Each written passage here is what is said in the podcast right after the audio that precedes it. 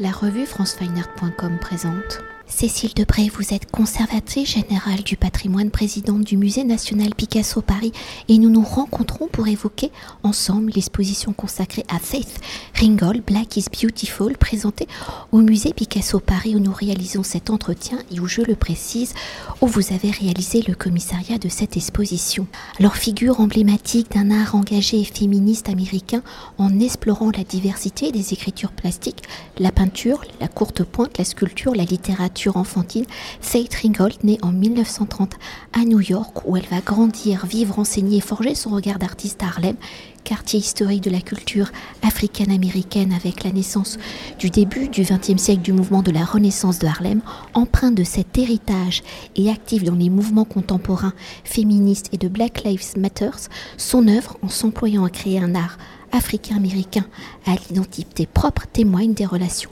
interraciales conflictuelles aux États-Unis. Alors un héritage américain que Fake Ringgold analyse et met en dialogue avec l'histoire et la création de l'art moderne européen, notamment celui des avant-gardes inspirés par l'art africain, où l'on peut citer évidemment Picasso et ses demoiselles d'Avignon. Alors pour sa première exposition en France, et comme nous sommes au musée Picasso Paris, où depuis votre présidence, en invitant des artistes contemporains, vous impulsez une nouvelle lecture de l'œuvre de Picasso, ou ici avec Fake Ringgold,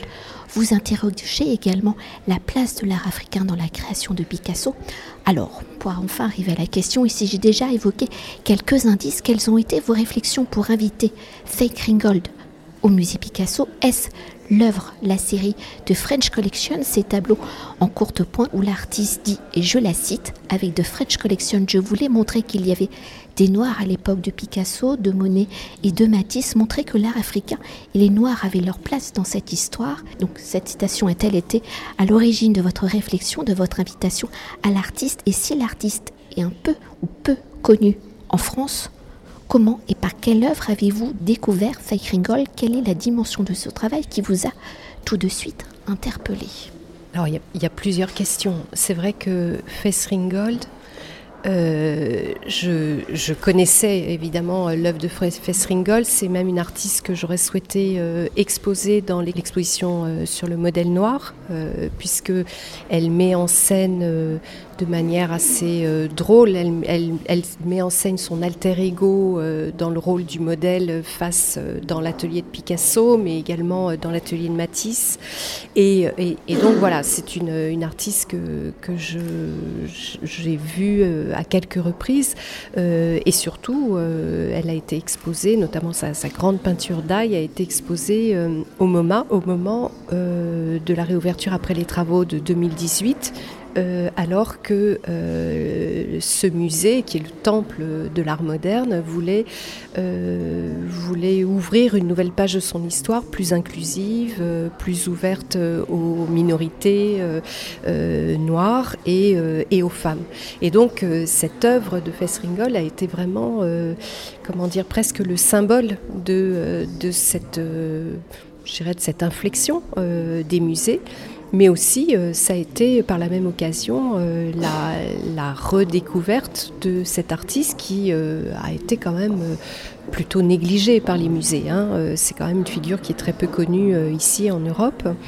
Et elle m'intéresse tout particulièrement parce qu'elle entretient avec l'œuvre de Picasso un véritable dialogue. Euh, elle est euh, finalement dans l'affiliation directe de ce qu'on appelle euh, la, Harlem Renaissance, le mouvement de la Renaissance d'Harlem, qui dans les années 20 tente de de, bâtir, je dirais, une armature intellectuelle, artistique pour, pour, pour la, je dirais, l'épanouissement de ce qu'ils appellent le, New Negro. je cite Alan Locke, c'est-à-dire l'homme,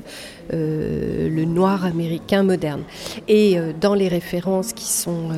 véhiculées dans ce mouvement, évidemment, la figure de Picasso est très positive parce qu'elle a toujours été associée à l'art africain d'une manière, comment dire, non pas d'une manière euh, euh, négative, comme on le dirait aujourd'hui, comme une sorte d'appropriation, mais plutôt comme une forme d'empathie de, cousinage presque avec les Noirs américains. Et donc,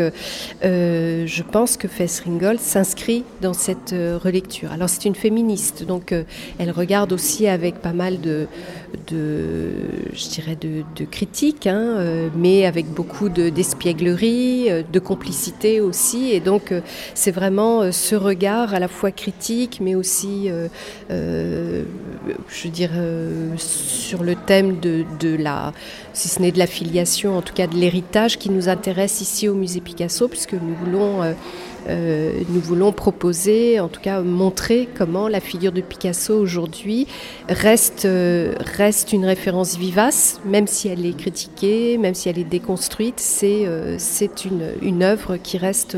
encore très présente aujourd'hui pour les artistes.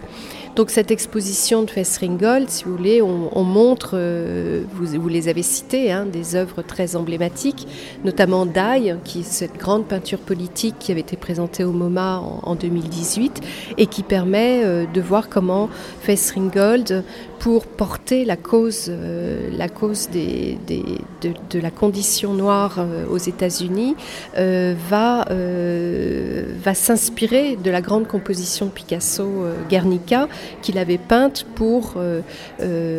pour, pour, dénoncer l'oppression du, peuple, du peuple basque. Donc il y, y, a vraiment une manière de,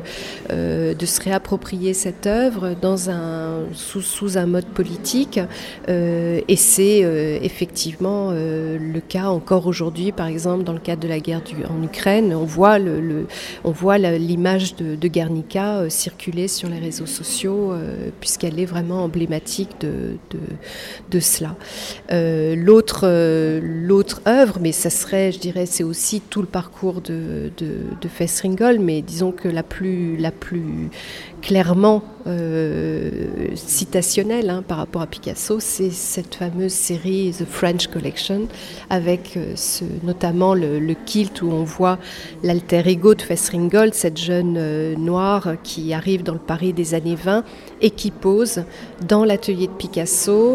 Derrière elle, on voit le grand tableau des Demoiselles d'Avignon et sur les murs, les masques africains. Et là, puisque les, les kilts narratifs de, de Fessringold comporte du texte. Euh, le texte raconte comment les demoiselles d'Avignon et les masques africains parlent à, cette jeune femme et euh, à, embrasser la carrière artistique comme une forme de, prise de liberté, euh,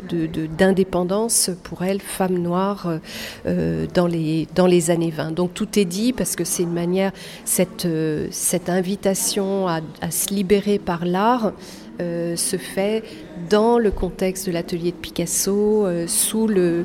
parrainage presque des Demoiselles d'Avignon. Donc c'est vrai, un vrai programme en fait euh, qui pour nous est totalement est une œuvre presque, je dirais une œuvre chérie, je dirais, pour le, pour, presque programmatique pour le projet que nous portons au, au musée Picasso. Merci. je vous en prie. Cet entretien a été réalisé par franceweiner.com.